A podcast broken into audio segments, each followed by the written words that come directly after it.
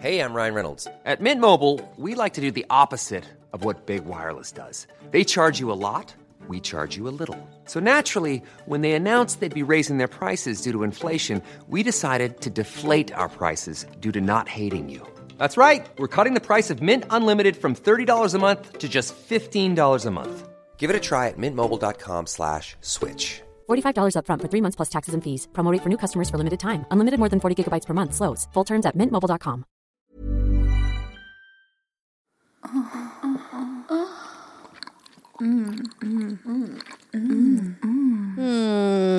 Tu voudrais que je choisisse entre un super coup d'un soir ou un super resto d'un soir Euh, Pas facile. Alors, alors, alors, ça dépend. Euh, pour que je prenne le coup d'un soir, faudrait que ce soit vraiment, vraiment exceptionnel, genre que ça se reproduise plus jamais dans ma vie, que je sois sûre que ça ne se reproduise plus jamais. Donc, il faudrait que ce soit quelqu'un de très connu. Euh, Michael Fassbender, le mec, euh, tout simplement. Bah écoute, visons la lune, ça ne nous fait pas peur. Euh, le mec de Shame. Ou bien Robin Wright de House of Cards. Ou bien, j'en ai beaucoup, Gillian Anderson. Ou bien Tom Hardy. Tom Hardy, j'ai pas pensé à Tom Hardy, tiens, Tom Hardy, j'aime beaucoup. Et pour la bouffe, pareil, il faudrait que ce soit des trucs que je pourrais plus jamais remanger. Euh, des, choses exceptionnelles que je pourrais pas me payer en fait. Enfin, que ce soit assez inaccessible. Alors, donc, je sais pas. Euh, parce que d'un côté, j'ai quand même extrêmement envie de me taper euh, Fassbender ou, ou Robin Wright. Mais d'un autre, je pense qu'un repas exceptionnel, c'est quand même plus dur à trouver qu'un super coup. Peut-être que je suis euh, optimiste. Pour la bouffe, il faudrait que ce soit des, choses que vraiment j'adore. Euh, en fait, il faudrait que je mange l'Instagram du chef Alain Passard, je crois. Pour moi, c'est ça, ça, englobe bien ce que veut dire repas exceptionnel. Euh, faudrait qu'il y ait des fromages de dingue aussi, des produits euh, d'exception. Mais en fait, je me rends compte que je trouve ça dur à visualiser un repas exceptionnel alors que j'arrive très très bien à visualiser un super rapport sexuel. Et puis, écoute, euh, la modestie ne m'étouffe pas. Parfois, je me dis, tiens, eh, est-ce que vraiment, est-ce que vraiment c'est impossible que un jour je tombe pas sur Gillian Anderson euh, et que là, bam, coup de foudre euh, et elle me dit, oh, my room is, tu vois, euh, 201, euh, come, come upstairs, enfin, tu vois.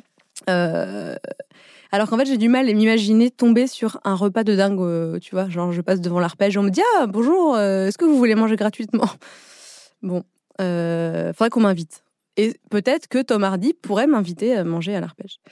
Non, ok, alors bon, je vois, je vois dans tes yeux qu'il faut que je choisisse. En fait, le sexe, c'est euh, à la fois plaisir d'offrir et joie de recevoir, alors que la bouffe, c'est à sens unique, euh, sauf quand on la prépare. Euh, ceci étant dit, j'ai toujours pas de réponse. Dilemme. Dilemme de la vie. Je ne sais pas, Mélissa. J'ai l'impression que tu pourrais continuer longtemps comme ça, Nora. Tu n'arrives vraiment pas à choisir entre sexe et nourriture, et tu n'es pas la seule. D'après un sondage Harris Interactive pour Grazia, c'est 50-50. La moitié des Français préfèrent se priver de nourriture et l'autre moitié de sexe. Mais, mais, mais, 57% des femmes interrogées se disent prêtes à abandonner le sexe. Et on a demandé autour de nous. Ça se vérifie plutôt. Faites le test aussi. On a hâte de connaître le résultat. Alors, comment se fait-il que l'on ait autant de mal à choisir, euh, comme moi, euh, comme toi, j'imagine aussi, entre le sexe et la nourriture? Pourquoi est-ce qu'on compare les deux d'ailleurs? Et jusqu'où peut-on prendre du plaisir en mangeant? Autant de questions auxquelles on va tenter de répondre. Bienvenue dans Plan Culinaire.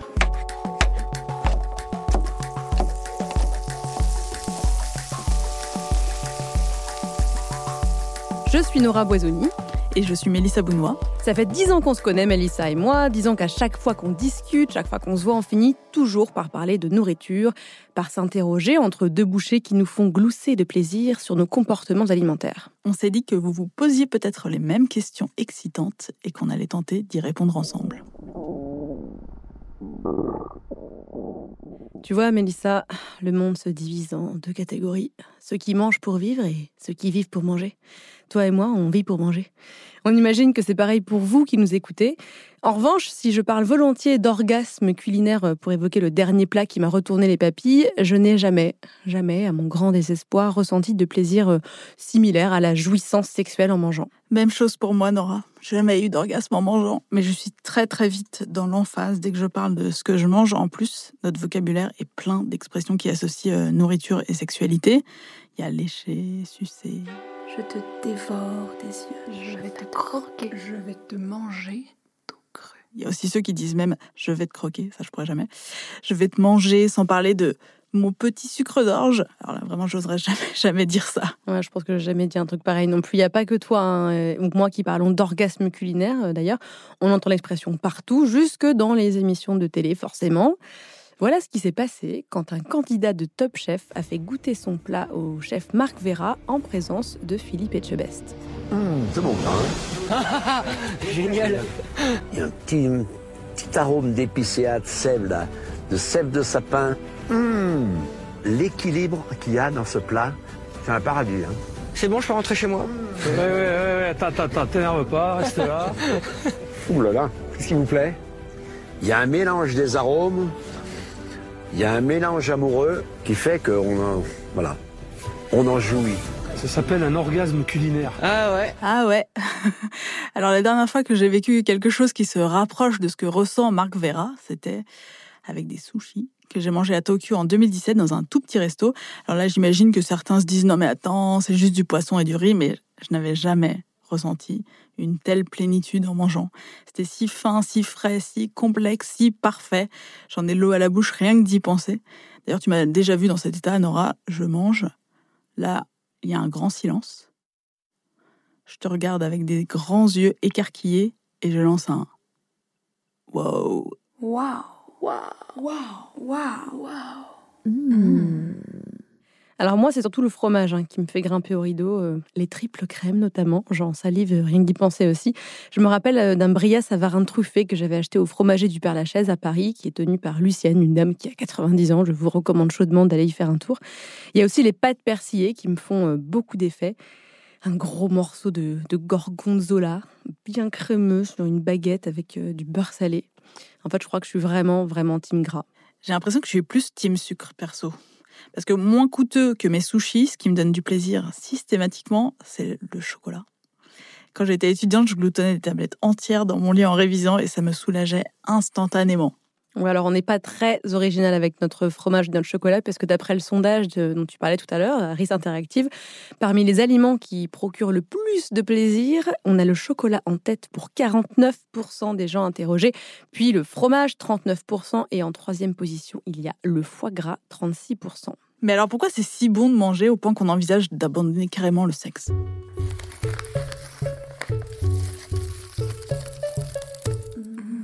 Du chocolat.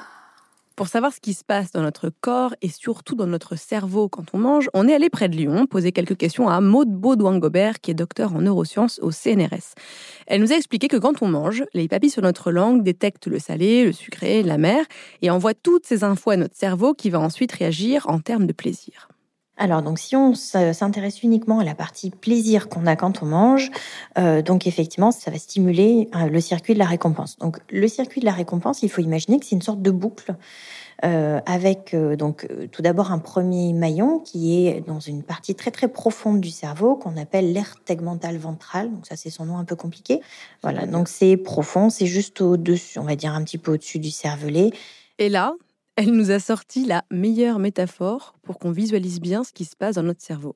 Le cerveau, c'est un petit peu comme un, on va dire, comme un avocat. Il faut imaginer que les structures dont je vous parle, c'est le noyau de l'avocat, que on a quelque chose tout autour qui est le cortex, comme l'écorce, et puis au milieu, la chair de l'avocat, bah, ça va être toutes les fibres qui envoient les communications. Donc là, imaginez que cette aire tegmentale ventrale, c'est comme si c'était dans le noyau de l'avocat, en fait. Et c'est là où se trouvent toutes les cellules du cerveau qu'on appelle des neurones, qui contiennent de la dopamine. Ah, la dopamine. Notre cerveau avocat adore la dopamine. Donc, pour récapituler, la mécanique du plaisir alimentaire, ça commence au cœur de notre cerveau, dans cette fameuse aire tegmentale ventrale. Quand on mange et qu'on a du plaisir, ça va aller stimuler l'aire tegmentale ventrale qui va ensuite libérer de la dopamine dans différentes régions, euh, par exemple le striatum. Et donc il faut imaginer qu'à chaque fois que vous mangez, paf, ça fait une petite libération de dopamine et ça va stimuler comme ça les différentes aires que je vous ai citées et euh, comme ça en boucle. Et donc en plus, ce qui est assez marrant, c'est que plus vous allez manger quelque chose qui est agréable, plus vous allez stimuler votre aire tegmentale ventrale et votre système de récompense, et plus il va être réactif, et plus vous aurez ensuite envie de manger ces choses-là. Oh, du chocolat. Mmh, encore du chocolat. Encore du chocolat. Encore du chocolat. Encore du chocolat. Du chocolat. Encore du chocolat. Encore du chocolat. Encore du chocolat. Encore du chocolat. Mmh, encore du chocolat. Alors ce plaisir intense ressenti grâce à ce fameux circuit de la récompense, c'est ce qui est arrivé à Caroline à Berlin avec un kebab. Le kebab vient du fameux Mustapha, je ne sais pas si vous connaissez, où il y a toujours euh, environ deux heures d'attente. La scène se passe en 2013 dans le quartier de Kreuzberg. Caroline sort de soirée avec des amis et... Et puis euh, vers, euh, vers 4h, 4h30 du matin, on était bien fatigué. Je pense qu'on n'avait pas dû pouvoir rentrer au Berghain, donc on s'est dit allez, on, rentre à la maison. Et puis, euh, donc là, on prend nos vélos, on, pédale, tout ça. Évidemment, euh, un peu euh, la, fin qui, arrive.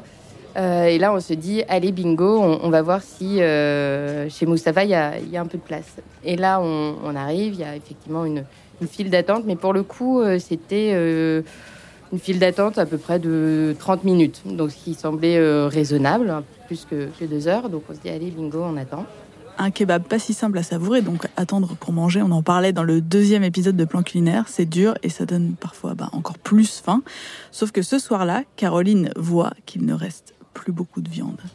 Et, la chance a joué en ma faveur ce jour-là, puisque, euh, puisque j'ai eu le dernier avec, euh, avec de la viande. Donc, euh, donc là, on les voit préparer le kebab et ça n'a rien à voir avec les on va dire les kebabs euh, parisiens avec euh, le pain à moitié rassis et puis euh, la, salade tomate oignon et, la sauce blanche.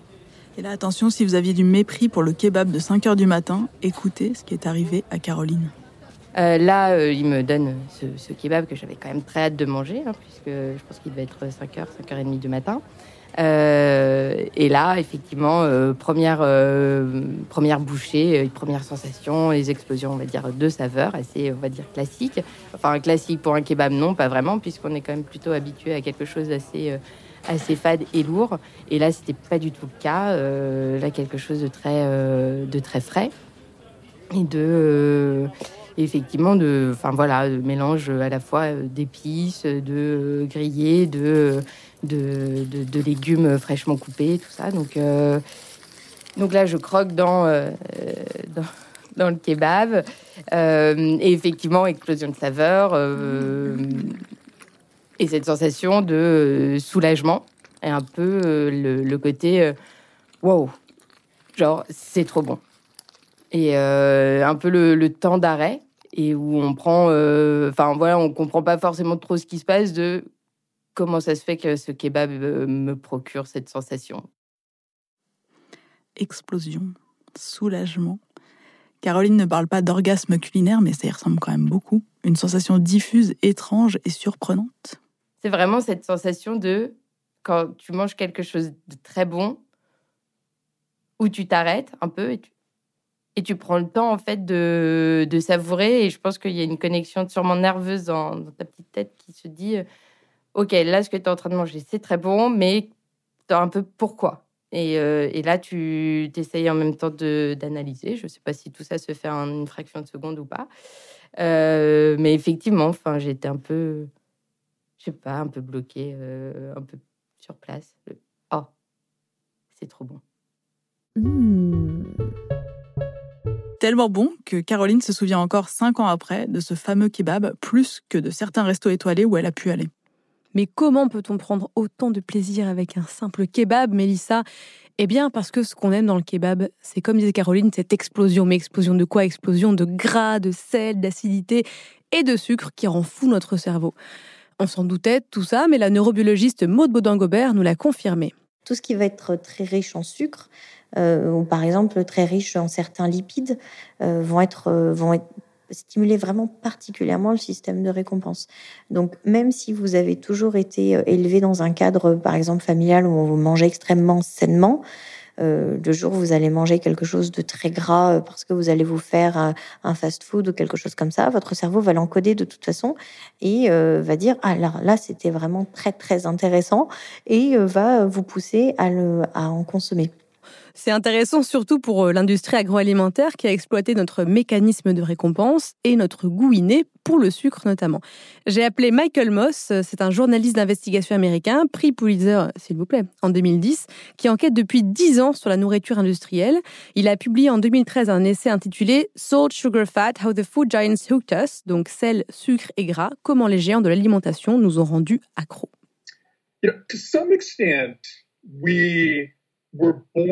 Dans une certaine mesure, nous naissons avec un goût inné pour le sucre, pour le sel et le gras aussi, mais surtout pour le sucre. Et c'est devenu un problème quand les entreprises agroalimentaires, pour nous vendre toujours plus de produits, ont compris comment exploiter la science pour faire en sorte non pas que nous aimions leurs produits, mais que nous en voulions toujours plus. Ils ont trouvé comment tirer avantage de ce goût inné pour le sel, le sucre et le gras. Toutes ces entreprises d'agroalimentaire ont donc mis au point la recette qui nous donne du plaisir à chaque fois. À un moment donné, l'industrie a découvert que le sucre tout seul était un moyen formidable de rendre les gens accros à leurs produits. Mais si vous ajoutiez à ce sucre la dose parfaite de gras, sous forme d'huile ou autre, et la dose parfaite de sel, ça formait un trio gagnant, une sorte de trinité impie d'ingrédients. Ce dosage parfait de sucré, salé, gras qui rend fou notre mécanisme de récompense a un nom, c'est le bliss point ou euh, point de béatitude si vous voulez. C'est une sorte d'apogée gustatif conçu en laboratoire dans les années 80 et qu'on retrouve dans la majorité des produits euh, transformés comme les plats cuisinés ou bien la junk food et les sodas, des produits qui nous poussent à en vouloir toujours plus.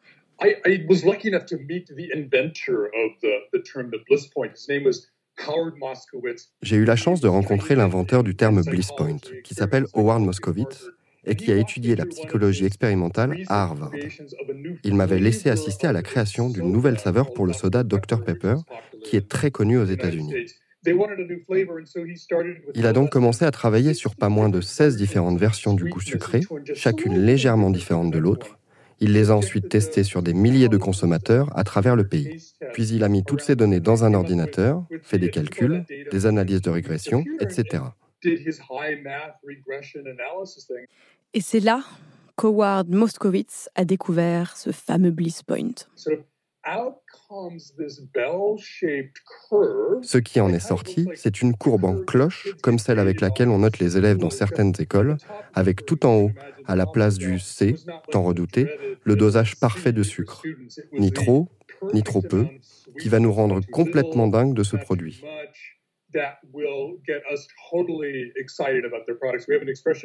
On a une expression pour ça en anglais. Send us over the moon. Nous envoyer au septième ciel. Et c'est un peu la genèse de comment l'industrie a réalisé qu'il nous était impossible de résister à ce dosage parfait de sucre, de sel et de gras. La recette du ketchup Heinz, par exemple, combine les cinq saveurs connues, sucré, salé, acide, amer et umami, pour atteindre ce point culminant de félicité gastronomique. C'est pareil avec le Coca-Cola. Euh, son goût mêle tellement de saveurs différentes que notre cerveau a du mal à tout analyser et comprendre ce qui se passe. Alors, euh, il nous incite à nous resservir pour analyser à nouveau l'échantillon et ainsi de suite. Euh, c'est sans fin. Ça explique l'addiction que développent certaines personnes pour le Coca.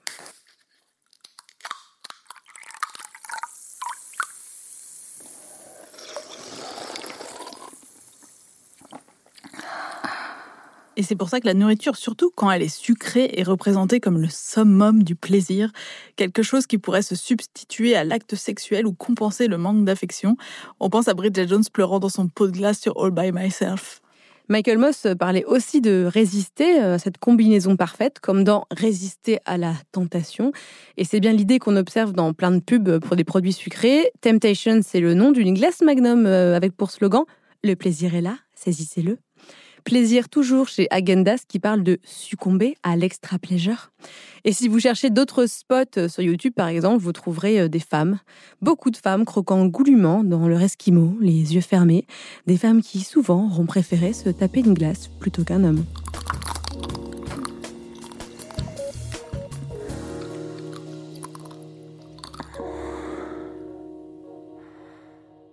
Et oui, car la nourriture n'est pas seulement associée au plaisir, mais assez systématiquement au plaisir sexuel.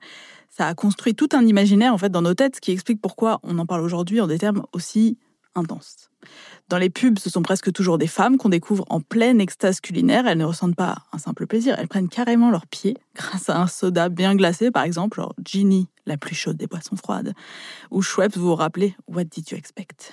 Pourquoi donc la pub ne montre-t-elle que des femmes prenant du plaisir? Bon, bah déjà pour nous inciter à consommer, hein, c'est quand même le but de la pub, parce que c'est surtout les femmes qui font les courses, mais aussi parce que quand on est une femme, la nourriture, ça a une dimension transgressive.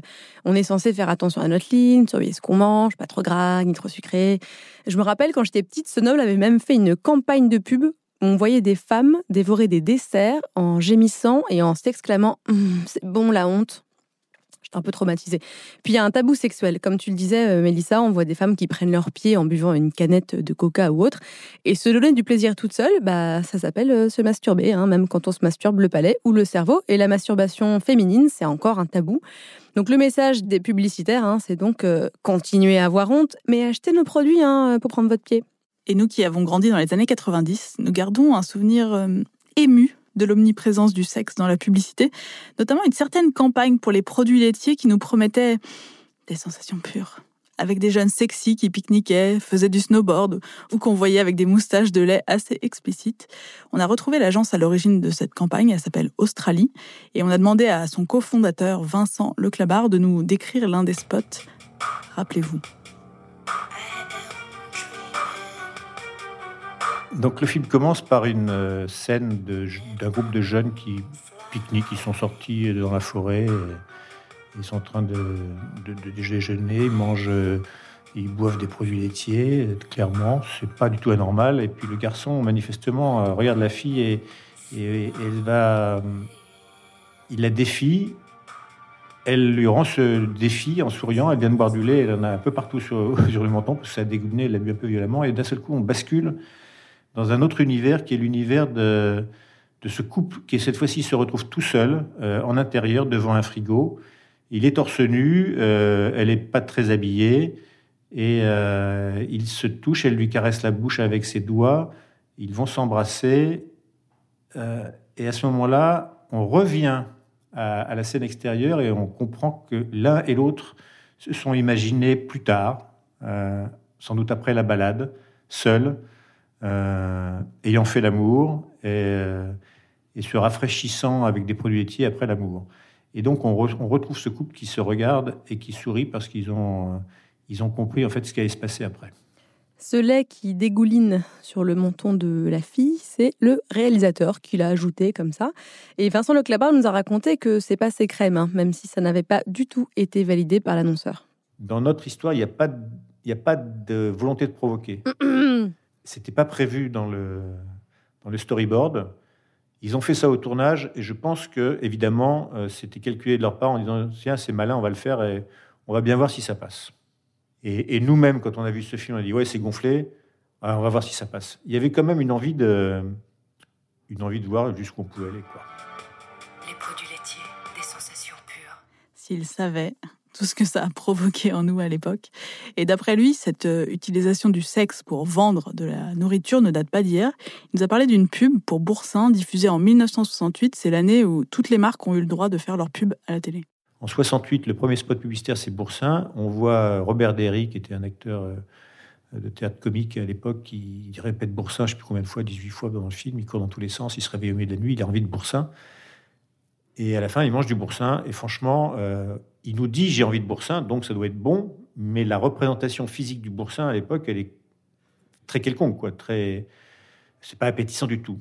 Quelques années après, euh, on voit des plans de, couteaux qui qui s'enfoncent doucement dans, du fromage de boursin à, l'ail et aux fines herbes et qui ensuite vont l'étaler sur de la mie de pain qui s'enfonce et qui rebondit, etc. vous dites, Hum, ça a l'air vraiment très très bon, quoi. Qui s'enfonce et qui rebondit. Et voilà pourquoi on n'en peut plus dès qu'on parle de nourriture, bah parce que la pub nous a pervertis, nous qui étions innocentes, Mélissa. Et si ça marche si bien de sexualiser ce qu'on mange, c'est que rien que le fait de voir un aliment qu'on aime, ça stimule les mêmes zones du cerveau que quand on le mange. Donc, quand on aime le chocolat, comme toi, Mélissa, quand on en a beaucoup mangé, comme toi, Mélissa, on renforce notre système de récompense. C'est pour ça, comme nous l'explique la neurobiologiste Maud Baudouin-Gobert, que dès qu'on voit un brownie, hop, le mécanisme s'active. En plus, ce qui est assez marrant, c'est que plus vous allez manger quelque chose qui est agréable, plus vous allez stimuler votre aire tegmentale ventrale et votre système de récompense, et plus il va être réactif, et plus vous aurez ensuite envie de manger ces choses-là. C'est ce qui fait que, par exemple, quand vous avez mangé pour la première fois du chocolat, et que ça vous a donné beaucoup de plaisir, bah maintenant, quand vous voyez du chocolat, votre système de récompense s'active avant même que vous l'ayez mangé, par anticipation, parce que vous savez que vous allez passer un bon moment. Et avec l'avènement du food porn, cette tendance à mettre en scène, sublimer, fétichiser la bouffe de manière plus sexy que les natures mortes d'antan, coucou Instagram, nos cerveaux sont carrément en surchauffe parce qu'ils anticipent. Quand on met quelqu'un dans une machine, par exemple d'IRM, pour voir l'activation du cerveau, montrer des photos de nourriture suffit à activer le système de récompense lorsque ce sont des nourritures plaisantes. Et ce qui est assez intéressant, c'est que le cerveau va même s'activer plus ou moins en fonction de, des images qu'on va montrer.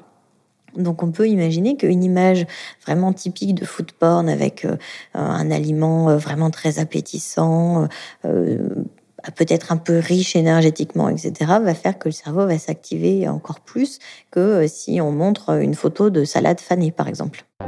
C'est pour ça qu'un jaune d'œuf coulant, un burger dégoulinant de gras ou une religieuse au chocolat provoque chez nous une réponse physiologique proche de l'excitation sexuelle. Nos glandes salivaires s'activent par réflexe rien qu'à la vue d'une burrata crémeuse bien photographiée comme préliminaire à la mastication et à la digestion, un peu comme nos organes génitaux se lubrifient quand on regarde des images porno. Laissez-nous vous mettre dans l'ambiance avec cette scène tirée de la série How I Met Your Mother où les personnages mangent les meilleurs burgers de New York. Ils n'en peuvent plus. I want to get tiny fitted sheets for this burger and just crawl into the spun, get all cozy and die there. Oh my god, I just want you inside of me. This feels so good. I'm worried I'm gonna get this burger pregnant. If he does get that burger pregnant, I have dibs on the delicious burger babies. Qui n'a jamais rêvé de faire des bébés à un burger? Bon, trêve de plaisanterie. Euh, moi, j'aimerais bien savoir jusqu'où peut aller cette excitation gastronomique. Est-ce qu'on peut avoir un véritable, un authentique orgasme culinaire? Alors, tout le monde ne l'avoue pas aussi facilement, mais on a trouvé deux femmes qui l'ont vécu, les chanceuses, et pas qu'une fois. On vous laisse écouter Emmanuel qui raconte ça beaucoup mieux que nous. C'était en 2014 à Chablis en Bourgogne, dans un restaurant qui s'appelle le Fil du Zinc, où j'ai très très très envie d'aller depuis. Et je me souviens d'un dessert euh, fou parce que quand on nous a apporté ce dessert-là, il ressemblait à rien que j'avais vu avant, jamais. Il était juste poétique et, et, intrigant. C'était, je me souviens que l'assiette était bleue, euh, un peu creuse, et qu'au-dessus de, du creux de l'assiette était un dôme blanc en meringue. Mais ce dôme blanc, c'était c'était une planète, quoi. Et tout était absolument ravissant dans la façon dont étaient posées les quelques petites amandes sur ce dôme de meringue. Et c'était mon mec de l'époque qui l'avait commandé. J'ai vu le plat arriver.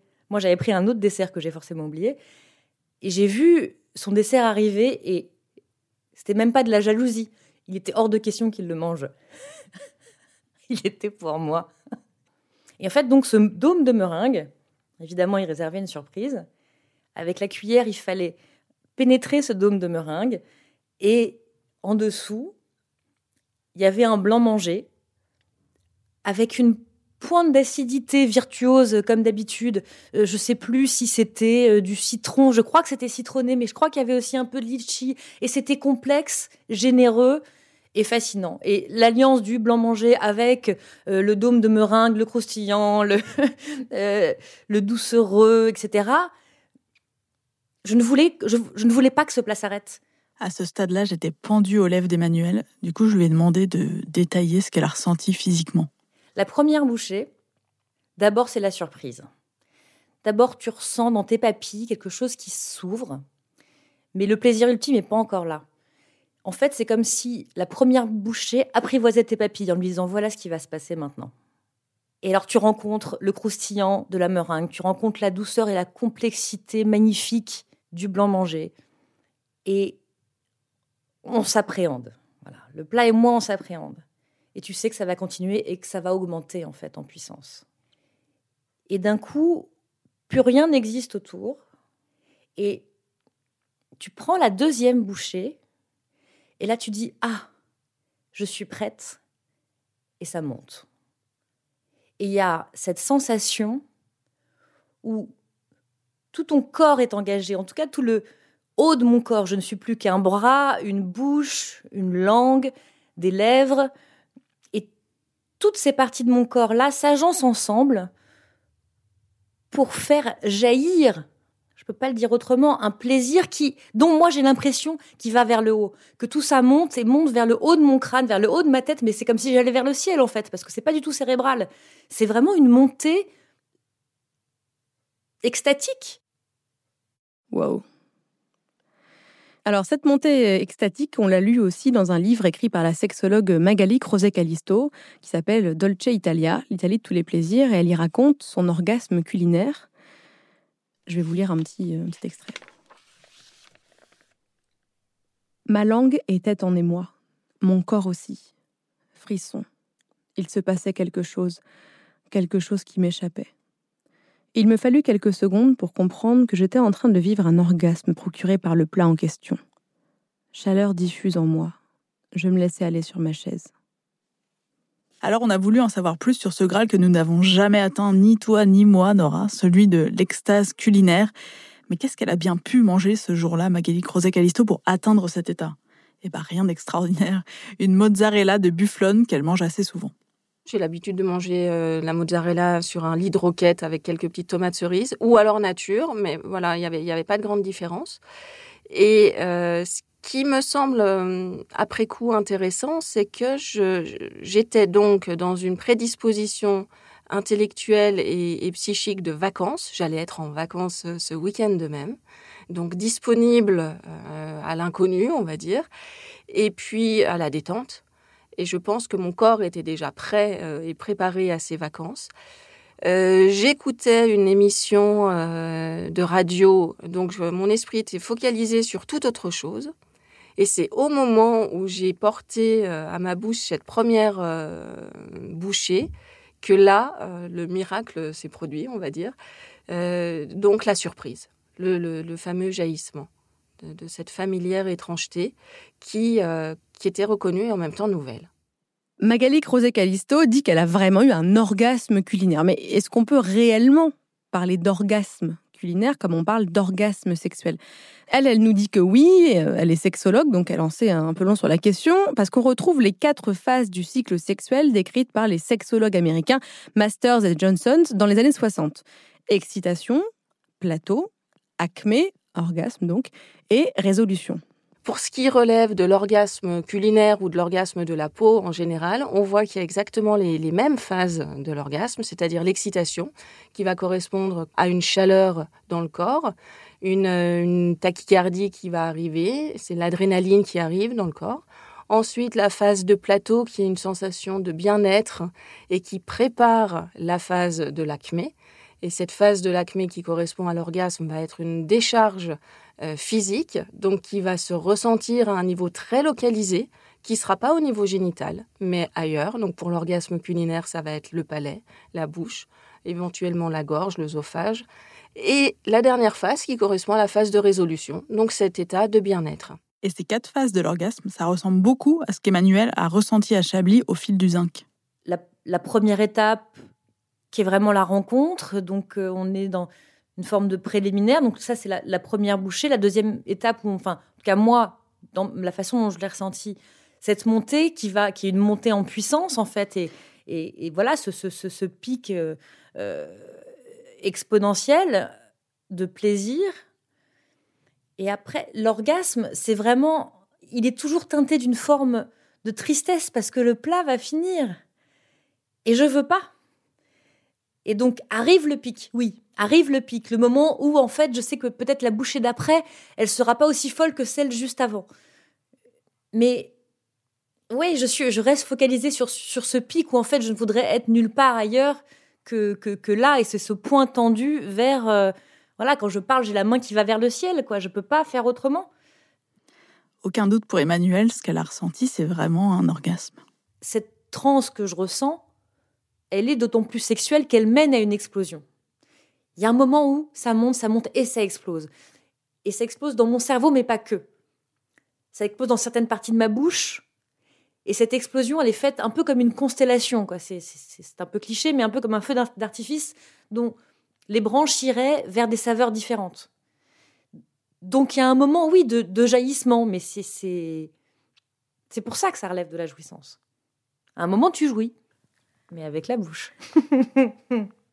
ok, donc euh, on a deux femmes persuadées d'avoir joui en mangeant. Ça se voit que je suis jalouse ou pas. Mais est-ce que l'orgasme culinaire est reconnu par la science?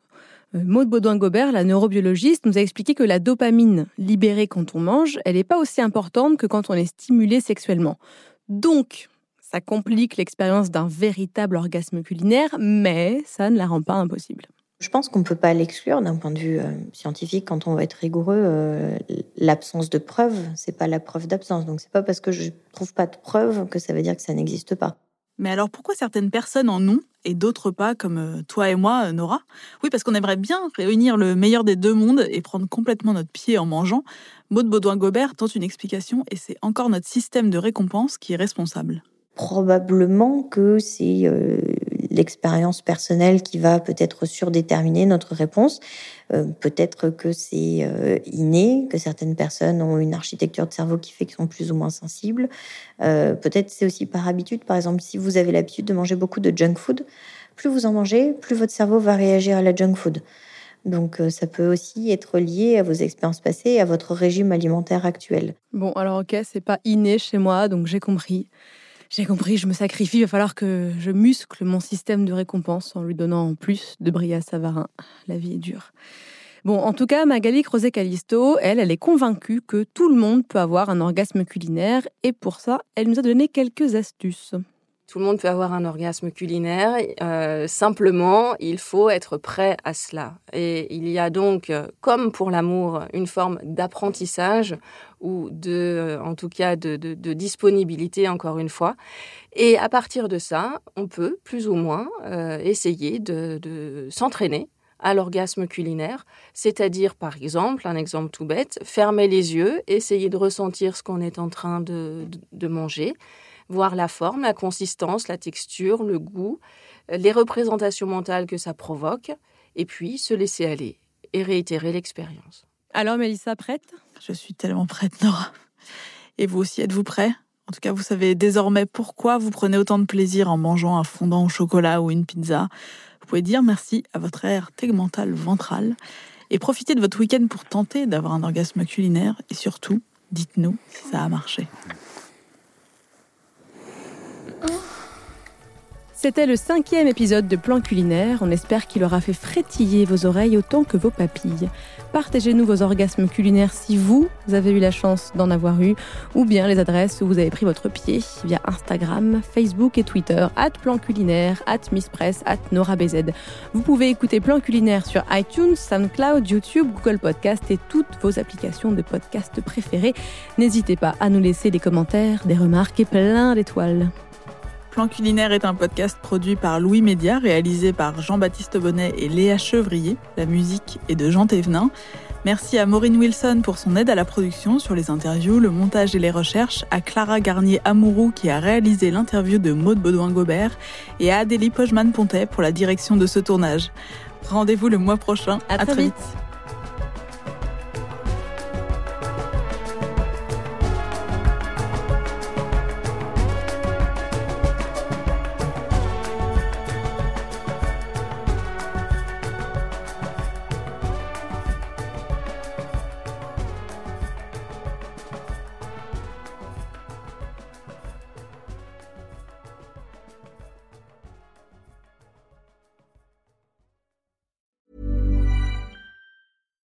Step onto the legendary clay courts of Roland Garros, where the world's best players battle it out for a chance to win the French Open title. Tennis Channel Plus is your place to watch. Stream every court from your phone or smart TV, live in HD. Don't miss a moment with daily live coverage and match replays on demand, beginning Monday, May 20th.